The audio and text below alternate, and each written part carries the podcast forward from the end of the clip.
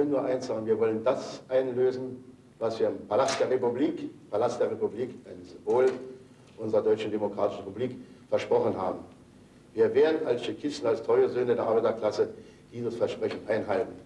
Wir stützen uns dabei fest auf die werktätigen Menschen, auf die Angehörigen der Intelligenz, auf alle guten Patrioten in unserer Heimat, aber darüber hinaus in aller Welt, die für Frieden und für Fortschritt der Menschheit sich einsetzen. Nochmal herzlichen Dank.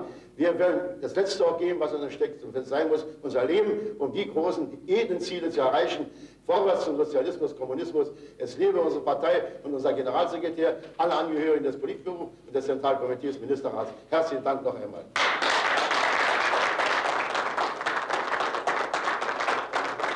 Lieber Genosse Erich Milne, das Zentralkomitee der Sozialistischen Einheitspartei Deutschlands übermittelt dir zu deinem 75. Geburtstag die herzlichen Grüße und Glückwünsche.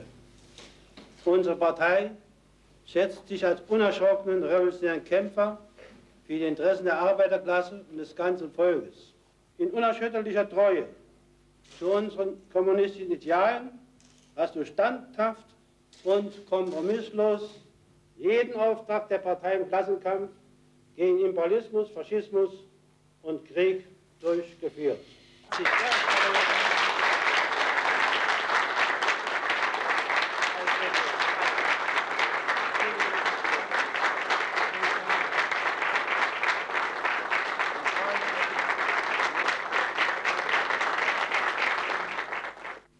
Man ist ja hart, eigentlich harter Kämpfer, aber da muss man schon alle Kraft anwenden, um nicht doch Tränen zu verlieren.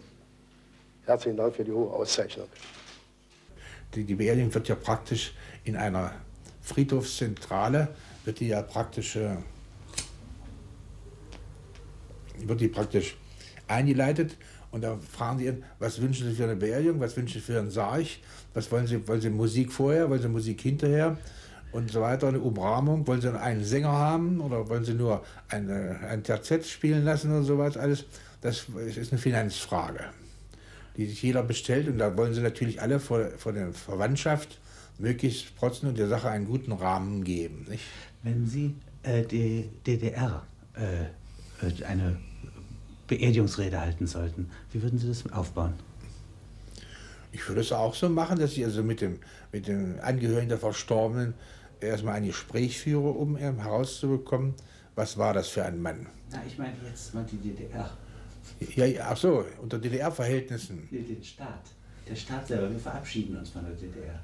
Ja, da habe ich ja einen Artikel da, der, der praktisch äh, Staatsbegräbnis erster Klasse ohne so weiter. Das, das möchte ich dann direkt mal vorlesen. Das habe ich mitgebracht. Das kann ich was zeigen über ein Beerdignis, Begräbnis dieses Staates. Und äh, wenn Sie den Apparat äh, dem Sie jahrzehntelang angehört haben, ja, Stasi ja. würden, was, wie würden Sie die letzte Ansprache halten? Ja, wenn es so gewesen wäre, dass er untergegangen wäre, so in einem Fall, aber es ist ja praktisch, er hat sich sozusagen fließend aufgelöst. So, es ist ja so, es ist, äh, ist verwässert worden, die ganze Geschichte, sodass also gar nicht etwa äh, so hat eine Art. Sich wirklich aufgelöst? Doch ja, mittlerweile äh, kommen hier Sätze, der, der Ehrenkranz mit dem Zirkel und Hammer ist aus, aus der Fahne raus. Ja, ich meine jetzt Stasi-Apparat. Ich sagte, wir sind im Augenblick etwas, äh, ich will sagen, heimatlos, aber so ein bisschen ohne Führung. So ist jeder auf sich gestellt und versucht, äh, Kontakt mit dem, mit dem anderen Kollegen vielleicht noch aufzunehmen, um irgendwie noch versuchen, irgendwie sind da irgendwelche Lücken, sind da Schwachstellen, an die man nochmal einpicken kann. Das, das, sind so ungefähr die Überlegungen, die diese Leute im Moment haben. Und wenn Sie jetzt sozusagen eine Form finden müssten, wie würden Sie eine Abschlussrede halten? Eine Abschlussrede würde ich sagen, es war nicht alles schlecht. So würde ich doch mal so sagen. Es war, vieles war gut gemeint und äh, vor allen Dingen natürlich war dadurch, dass man die Löhne niedrig hielt, zwang man die Frauen mitzuarbeiten und zu einem wesentlichen Teil eben zu, zum Arbeiterstaat zu, äh, zu bringen. Und das bedeutet aber praktisch, dass eben dann diese Einrichtung von Kindergärten, Kinderkrippen und Schulhorten und so weiter, dass diese Dinge, die sich wirklich, sagen mal, die, die da sein mussten, sonst wäre das nicht gegangen. Die Frauen sagen, wo soll ich mit meinem Kind bleiben, nicht wahr? Dass diese Art Dinge doch äh, sich da äh, bewährt haben. Und wenn Sie jetzt mal den äh, äh Sicherheitsdienst selber, ja, nicht die Kundschafter, äh, die äh, Sicherheitskräfte, wenn Sie die verabschieden sollten, wie würden Sie sie ansprechen? Kollegen, ihr habt eure Pflicht getan. Wir haben, sagen wir, einen Dienst geleistet, der im Augenblick an für sich einer Regierung galt, von der wir überzeugt waren, dass sie lauter äh, Absichten hatte. Und einige von diesen haben uns aber sehr enttäuscht, sodass wir, wir in Misskredit gebracht wurden durch diese äh, Korruption, die zum Teil stattgefunden hat und die alten Herren, die sich da oben immer festgehalten haben und die praktisch gar nicht funktionsfähig waren, denn wie das vor einem Jahr anfing mit der, mit der Ungarn-Geschichte und der Honecker war im Krankenhaus, da, war, da tat sich ja nichts. Da waren, konnte sich nichts tun, weil nur Honecker konnte sagen, das wird gemacht oder das wird gemacht. Und da er nicht da war, äh, passierte auch nichts. Und die ganzen Ungarn-Fahrten von Berlin fuhren die D-Züge nach Budapest. Da konnte jeder weiter, trotzdem da schon so viel angekommen waren, konnte jederzeit in den D-Zug einsteigen, wurde zwar an der Grenze noch kontrolliert und wenn er dann ein Zeugnis bei sich hatte, dann war die Absicht, er will vielleicht abhauen, das war, der wurde vielleicht zurückgeschickt, aber sonst konnten sie nicht viel machen. Gerade, gerade da war die Staatssicherheit praktisch vollkommen lahmgelegt, weil von oben keine Direktive kam. Es ist also diese friedliche Revolution ist eigentlich im Grunde genommen von der Kirche ausgegangen. Auch in Halberstadt war die Martini-Kirche der Mittelpunkt, die war offen. Auch da fanden mittwochs fanden solche Versammlungen statt und anschließend an die Versammlungen ging es dann äh, geschlossen am Marsch durch die Straßen. Sodass also die Kirche im Grunde einer der Gründe ist. Ja, in gewissem Sinne. Denn sie Man versteht nachträglich etwas besser, warum sie sehr stark verfolgt wurde. Ja, richtig. Es war ja so, die Kirche hatte ja eine kleine Zeitung, die hieß Die Kirche und so weiter. Und da waren bestimmte Artikel drin, die schon Pastoren in politischer Hinsicht so ein bisschen lanciert hatten. Und das ging viel durch die Zensur, sodass dieses Kirchenblatt erschien mit einem weißen Fleck, wo, wo die Kolumne von dem Pastor hätte stehen müssen, haben sie einfach den weißen Fleck gelassen, sodass die Kirchenmitglieder gesehen haben, aha, da ist wieder was von der Zensur gestrichen worden. Ne? Und was hat, wie hätte man die Kirche bekämpfen müssen, damit es effektiv ist, damit diese Gefahr beseitigt ist? Ja, man, man, konnte das nicht machen. Man hat ja ein, Luther, äh, ein Lutherjahr gemacht, indem man Herrn Luther hochstilisiert hat, sozusagen als Vorkämpfer für, die, für den SED-Staat. Es wurde ja praktisch der, äh, in, in Eisleben, der Luther, äh, Honecker hat auch die Schirmherrschaft auch übernommen über das Lutherjahr. Und nach dem Lutherjahr war gar nichts drin mehr gegen die Kirche zu unternehmen, von der Staatsseite aus. Aber äh, wie hätte man es machen müssen, also wenn man jetzt nicht freundlich äh, ist, sondern also äh, diese Gefahr einfach beseitigt? Man kann doch äh, nach, äh, im 20. Jahrhundert irgendwann mal mit der Kirche aufhören. Ah, das ist. Das Was ist, hätte man machen müssen? Was hätte der Staat machen müssen? Irgendwie versuchen, jeden einzelnen Fahrer, wenn er sich irgendwie staatsgegnerisch geäußert hätte, so langsam so ein bisschen aus dem Verkehr zu ziehen oder irgendwie äh, für eine Strafversetzung zu, zu, äh, zu veranlassen, um irgendwie, man hätte das nicht die scharfe Tour machen können. Das wäre unmöglich gewesen, da hätte die, das Volk nicht mitgemacht. Was ist so attraktiv an der Kirche? Ja, man muss ja sagen, dass die katholische Kirche sich vollkommen negativ verhalten hat. Die katholische Kirche hat gar nichts gemacht. Die haben also praktisch ihre, äh, ihre, ihre bischöflichen Ordinariate da praktisch nichts rausgehen lassen, während die evangelischen Pastoren ja jeder seine eigene Meinung sagen konnte. Sie waren nicht so gelenkt, sondern jeder hat, ist ja sein eigener Patriot und sein eigener ähm, Verkünder gewesen. Und dadurch sind eben, haben sich bestimmte äh, Leute profiliert, die eben auf diese Art und Weise äh, auch die, die Kirchen wieder vollgekriegt haben. Ich habe zum Beispiel erlebt, dass, dass die SED hat ja sogenannte Prediger eingesetzt bei Beerdigungen. Es gab also äh, Leute, die sagen, ich habe keine Kirchensteuer bezahlt. Und dann sagte der, der Pfarrer, sagte, bedauere, dann kann ich auch die Beerdigungsrede nicht halten. Und dann hatte die SED praktisch in jedem Kreis irgendwie einen guten Sprecher, der eine gute Rede der, am Grabe halten konnte. Und der hat sich eben mit den Angehörigen vorher unterhalten und hat praktisch im Gegensatz zu dem Pfarrer richtig den Lebensweg des Verstorbenen nochmal so gebracht, sodass es auch äh, an die Tränen rühren konnte. Ich habe an mehreren solchen Beerdigungen teilgenommen, musste manchmal sagen, der hat es besser gemacht als der Pfarrer. Und was wurde da so, was sagt man einer guten Beerdigungsrede, was sagt man da? Das war ein guter Mensch. Der hat diese, hat dieses, äh, diese, äh, sein Leben sozusagen war nur für seine Familie da und hat, hat sich aufgeopfert und hat praktisch auch seine Gesundheit zum Markt getragen für das Gemeinwohl seiner Familie und so weiter. Und diese Art und Sache, Fürsorglichkeit und äh, beliebt bei Enkeln und so weiter. Also, Wie lang darf so eine Rede sein? So 20 Minuten. Wer war eigentlich alles in der DDR bewaffnet? Naja, wie gesagt, also bewaffnet waren die, die wie, wie man hört hier, die, die Polizei, das ist ganz klar. Dann gab es auch noch sogenannte Kampfgruppen, Kampfgruppen, aber die hat, deren Waffen war praktisch, die waren eingemottet, wurden immer nur zu den Übungen ausgegeben. Zum Beispiel der, der Arzt Dr. Martin Fiedler, der, der hatte eine Yachtwaffe, aber die stand im, im, auf dem, auf dem äh, Volkspolizeikreisamt eingeschlossen. Und wenn es zur Yacht ging, dann ging der hin, holte sich sein Yachtgewehr und kriegte zehn Patronen vorgezählt. Nicht? Zehn Patronen vorgezählt. Und diese zehn Patronen äh, musste er nachher die Hülsen wieder abgeben. Damit also ja kein Schuss äh, verloren ging. So, dass er, der hatte ja, in, hatte ja so eine, so eine Drillingsgewehr, äh, hatte der, der, Dr. Fiedler. Was schoss der damit? Da schoss er Rehe mit. Rehe und Hirsche mit. Und die zwei oberen Löffel sind ja dann Schrot, Schrot, äh, Schrotladungen und die, der untere mittlere Lauf, der dritte, der hat die Kugel. Nicht wahr? Und, und das, das nur zum Beispiel, das Privatleute kamen im, im Deutschen Jägerbund da, kamen an die äh, Waffen ran. Aber wie gesagt, unter Verschluss bei der Polizei. Wieso schießt man auf einen Hirsch gleichzeitig mit Stroh? Stroh nein, nein, gar nicht. Nein, das ist der, das, die, die Flinte ist so. Die, das ist so ein Yachtgewehr. Was ist der Zweck davon? Dass man Kleinwild, also schon Füchse, äh, gleichzeitig damit äh, mit dem Schrot erledigen kann und Hase und Karnickel. Und aber wenn aber wenn ein Bock kommt, dann schießt man den Bock praktisch mit, mit der Kugel. Und wo schießt man den Bock hin? Den schickt man auf den Blattschuss, also praktisch aufs Schulterblatt, also so, also wo das Herz steckt. Ja, genau, dahinter ist das Herz. Und die Kugel ist meistens sehr mit Durchschlagskraft, die geht durch. Also nicht Kopfschüsse? Nein, gar nicht, niemals. Nein. Mhm. Also immer ein Blattschuss und so weiter. Und den, und immer warten, bis er richtig steht und so. Nun bauen Sie jetzt im Moment also den Apparat ab.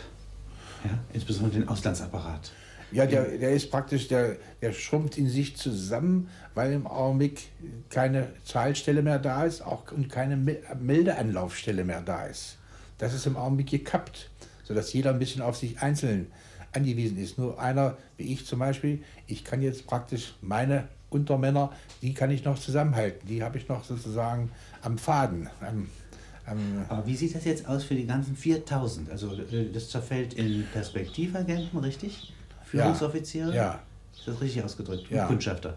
Ja. ja. Ja, gut. Die, die Kundschafter als solche, die sind erstmal die sind am wenigsten beschäftigt im Moment, sondern die. Aber für einen Perspektivagenten würde sich das doch zunächst gar nicht auswirken. Der berichtet ja nichts. Der berichtet nichts, aber er hat Kontakt weiter mit den anderen ausländischen. Er wird gewählt, irgendwann mal Staatssekretär in Kamerun oder was immer oder in Ägypten Perspektivagent ja. zu sein, bedeutet ja, dass ich hineinwachse in den Machtapparat. Das tut ein solcher Agent nach wie vor. Ja, ja, und der hält sich aber bedeckt. Und, äh, das hat er immer, das ist seine Aufgabe. Das, deswegen ist er ja Perspektivagent. Ja. Aber äh, im Auftrag eine, der zukünftigen Pläne der DDR, nun gibt es diese zukünftigen Pläne nicht, aber okay. sein, er kann ja sehr erfolgreich sein. Da kann ja, aber Staatssekretär von Ägypten, in Ägypten sein oder was? Also wie gesagt... Wie bauen Sie sowas ab? Ihm würde ich zunächst erstmal raten, sie äh, auf der Stelle zu treten und auch abwarten, wie sich jetzt im nächsten halben Jahr die Sache in in Deutschland entwickelt. Das muss man erstmal sehen. Ob die PDS sozusagen, die hier oben in Mecklenburg sehr stark ist und die auch in Berlin sehr stark ist, in Ostberlin sehr stark ist, ob die irgendwie in Parlamente reinkommen, ob die irgendwie auch äh, in den Landesregierungen Mecklenburg, in Schwerin, ob die da wieder äh, die Mehrheit kriegen und so weiter, was fast so aussieht, nicht? Sodass man also mecklenburgischen Geheimdienst irgendwann mal hätte. Vielleicht, ja. Weil, weil nämlich, also je, je mehr man nach Norden kommt in der DDR, umso roter wird die Sache. Was ist Ihr Spezialgebiet, Ihr persönliches? Das ist einfach so, so Industrie, Spionage im Sinne der Patentamtumgehung. So diese in einzelnen Großfirmen da herauszubekommen, welche Patente sind da, um auf diese Art und Weise bisher der eigenen Industrie äh, da was zu liefern. Aber da ist ja im Moment ein Vakuum. Da ist ja im Moment nichts zu liefern, sondern das wird irgendwie versucht. Die einzelnen GmbHs jetzt, also die Kombinate werden ja zerschlagen. Werden zerschlagen. Und es werden einzelne äh, GmbHs gegründet, die natürlich genau Interesse hätten. Oder werden die von Ihnen beliefert? Im Moment noch nicht. Die GmbHs sind, die sind jetzt erst zum 1. Juni und zum 1. Juli sind die erst praktisch in, im Kommen. Und das ist jetzt ein Text von Karl Marx, der ja. unentdeckt war und den der Geheimdienst ent, äh, aufgefunden hat ja. in London und hier ge zum Gegenstand eines Dossiers gemacht hat. Ja. Also wie hieß es nochmal? Der ist ein unbekannter Satz von Marx. Ja. Habe ich richtig verstanden? Und der ist jetzt also geheim gehalten worden, aber eben aufgefunden worden. Ja, weil er praktisch den, den heutigen Arbeitern gar nicht mehr vorgesetzt werden kann. Das war aus seiner äh, wissenschaftlichen äh, Erklärung heraus hat er praktisch. Äh, und wie hieß das nochmal? Also, das ist ein rätselhafter Satz. Dieser Kommunismus ist als vollendeter Naturalismus gleich Humanismus als vollendeter Humanismus gleich Naturalismus. Er ist die wahrhafte Auflösung des Widerstreits zwischen dem Menschen mit der Natur und mit dem Menschen, die wahre Auflösung des Streits zwischen Existenz und Wesen, zwischen Vergegenständlichung und Selbstbetätigung, zwischen Freiheit und Notwendigkeit, zwischen Individuum und Gattung. Und ist das denn jetzt nun mal dem Politbüro wenigstens gemeldet worden, dass man diesen neuen Satz von Marx gefunden hat? Nein, das äh, wäre ja nicht in die Richtung, äh, in die, die Richtung, denn das war Politbüro, war ja auch wieder mit dem Leninismus verbunden und konnte solche äh, extremen Äußerungen von Herrn Marx gar nicht äh, verwerten. Sie sprechen da von einer, vorhin von einer Lenin-Akte, äh, die ja. Sie hatten und die jetzt verschwunden ist. Was ja. steht da drin? Ja, Lenin selber ist, wie, wie gesagt, ist ja mit 53 Jahren gestorben und seine seine Todesursache als solche ist dem Volke irgendwie verheimlicht worden oder verschleiert worden und gar nicht erst so richtig, äh, er ist eben gestorben. Aber dass er praktisch äh, an einer äh, Syphilis im zweiten Stadium gestorben ist, die er sich wahrscheinlich 1903 zugezogen hat und die genau 20 Jahre später seinen Tod herbeigeführt hat. Das ist eine Veränderung an den Herzorganen, äh, eine Veränderung an der Hauptschlagader, die aus dem Herzen herausgeht, was man eine Aortitis lueticans nennt und so weiter, dass er daran gestorben ist und praktisch, denn die wird praktisch ausgebeult, diese Hauptschlagader, und wird äh, äh, immer dünner, dünnwandiger, sodass eines Tages diese dünne Wand durch den herzstarken Herzdruck des jeden Pulsschlagers platzt das. Und dann ist er tot. Wie ist Stalin gestorben? Das, Stalin gestorben, das weiß ich nicht. Das ist nicht so bekannt. Jedenfalls bekannt ist eben von Lenin, dass er eben noch vor seinem Tode einen deutschen Professor in Breslau aufgesucht hat und, und gegen diese syphilitische äh, Blut, was er ja hatte, äh, da eine Art äh, versuchte äh, Behandlung noch zu bekommen, was aber zu spät war. Und das hatten Sie in einer Akte vereinigt? Das war eine Akte, ja, ja. Diese Akte von, den, von dem Professor aus Breslau, die wurde ja natürlich auch schon länger, längst eingezogen. Ich grüße besonders unsere Mitarbeiter und Kollegen auf dem amerikanischen Kontinent, auf dem afrikanischen Kontinent, in Asien, im Ostblock und auch in der Bundesrepublik.